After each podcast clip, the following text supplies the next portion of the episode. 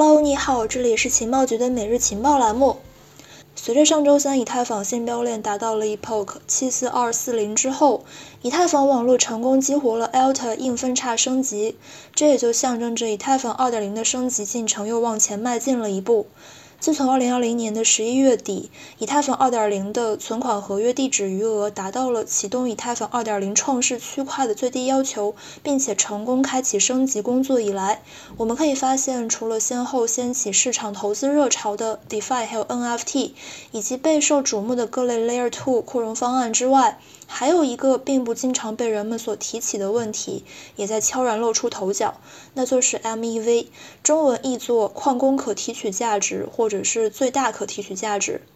由于 MEV 的问题不仅仅会损害用户交易体验和区块链网络，使得网络变得拥挤不堪，应用成本变高，还有可能会阻碍以太坊的网络效应和发展势头。根据第三方专业统计网站 Flashbots 的数据，从2020年1月初到今天，MEV 已经提取了将近7.43亿美元。在 MEV 的增长过程之中，2020年的七月份是一个关键节点。在此之前，MEV 的增长呢是处于一个非常缓慢的水平。六个月时间里呢，不过是提取了价值350万美元的数字资产。而在此之后，则是进入了一个发展快车道，从三百五十万美元一路攀升，用了不到一年半的时间，快速增长到了七点四三亿美元，增幅超过二百一十二倍。虽然说其中的很大一部分增值是由 ETH 本身的价格上涨而带来的，但是呢，结合同期的市场上的具体情况，我们不难发现 MEV 的发展和 DeFi 还有 NFT 等等日益活跃而且高频的链上交互紧密相关。所以说，面对这样一个愈发庞大的市场，在今年的七月一号，ETH Global 举办了围绕 MEV 主题的虚拟峰会。会上就 MEV 的演变、MEV 解决方案、对 MEV 的协议及应对方案，以及对 MEV 的应用及应对方案这四个议程进行了探讨。今天的节目之中呢，暂时不会对这次峰会的具体内容展开介绍，而是先回头来了解一下什么是 MEV，还有它和 DeFi 相伴而生的一些历程，以及它可能给以太坊网络带来的各种各样的影响。在前面的内容中，我们就 MEV 的中文译名给出两个不同的释义，实际上呢，二者差别不是很大，在这里做一下详细的阐释。第一个是矿工可提取价值，也就是指矿工通过在其生产的区块之内任意包含、排除或重排交易顺序的能力，获得利润的一种度量。这个概念呢，最早是在2019年发表的一篇报告中提出的，指的是考虑到以太坊上的链上交易都是先进入 Mempool，然后再由矿工打包至区块，因此矿工会优先打包那些支付更高 gas 费的交易。而出高价让自己的交易被优先处理的行为呢，通常是被称为 PGA，也就是最优 gas 费竞拍。第二种译名，也就是最大可提取价值，主要是因为随着2020年的六七月份 DeFi 爆发之后，不仅仅是矿工，很多专注于 DeFi 的交易员，还有第三方套利机器人，也加入进了这个提取 MEV 的行列，并且发起了大部分的 MEV 行为，通过套利策略获取 MEV。因此呢，便产生了最大可提取价值这么一个更大化的说法。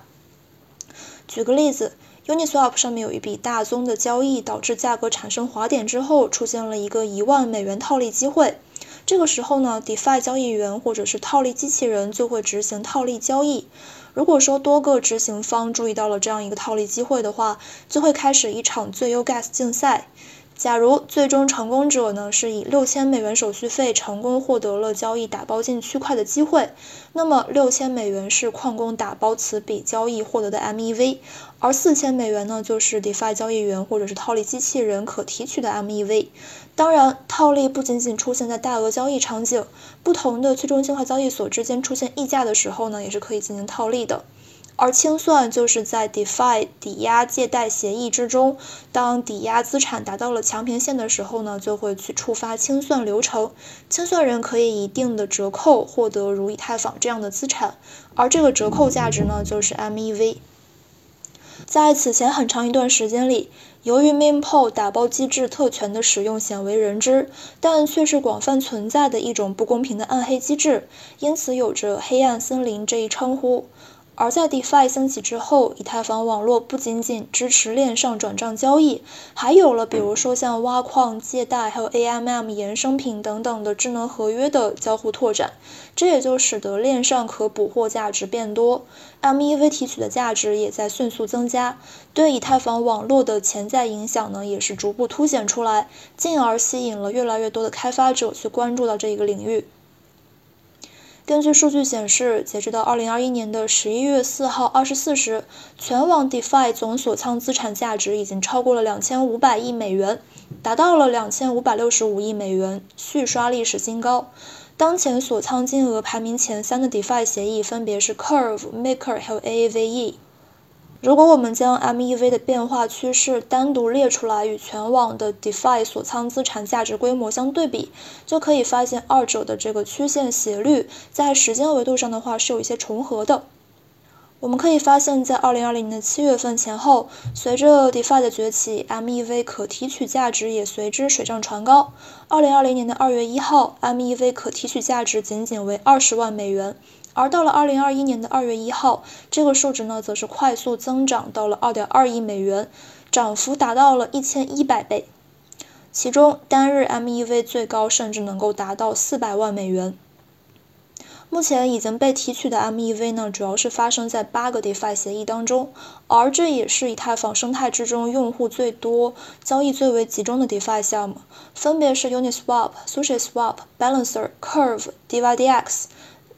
根据 MEV 产生的原因以及可能导致的后果来看，可以将其大致分为三种，也就是良性 MEV、不良 MEV 和灾难性 MEV。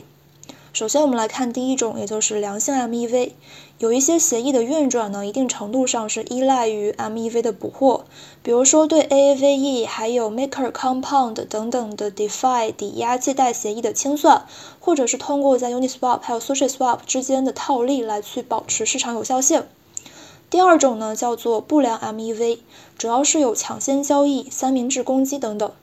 第一种抢先交易指的是在一笔正常交易等待打包过程之中呢，抢跑机器人通过设置更高 gas 费用来去抢先完成攻击交易，以此攫取用户利益的攻击行为。此前爆出的一个比较知名的抢先交易的案例呢，就是 CryptoPunks NFT 系列中价值超过六万九千美元的。Punk 三八六零因为操作失误，仅仅以不到一美分的价格被售出。根据 DeFi 平台 Float Capital 的联合创始人的说法，所有者打算以低于一美分的价格在白名单销售中出售该 NFT，但是呢，却放到了公开市场上来出售。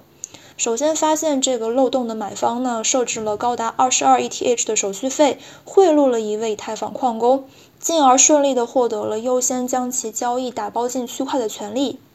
而第二种三明治攻击呢，则是一个比较形象的说法，也是 DeFi 里面一种很流行的抢先交易的方式。为了形成一个三明治交易，攻击者会找到一个待处理的受害者交易，然后试图通过前后的交易夹击该受害者。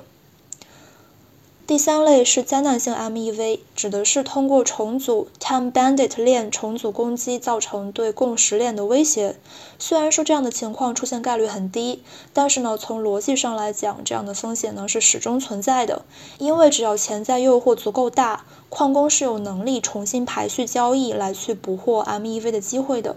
正如 The Block 所描述的那样。矿工有可能在新区块中看到丰厚利润的交易，然后回到链中对交易发生前的区块进行重组，创建一个新序列，用自己的交易替换原始交易，从而拿走其中利润。这也被称为时间强盗攻击，因为它就像区块链的一场时间旅行。而这种潜在风险呢，其实可以用一个我们更为熟悉的词来概括，也就是双花。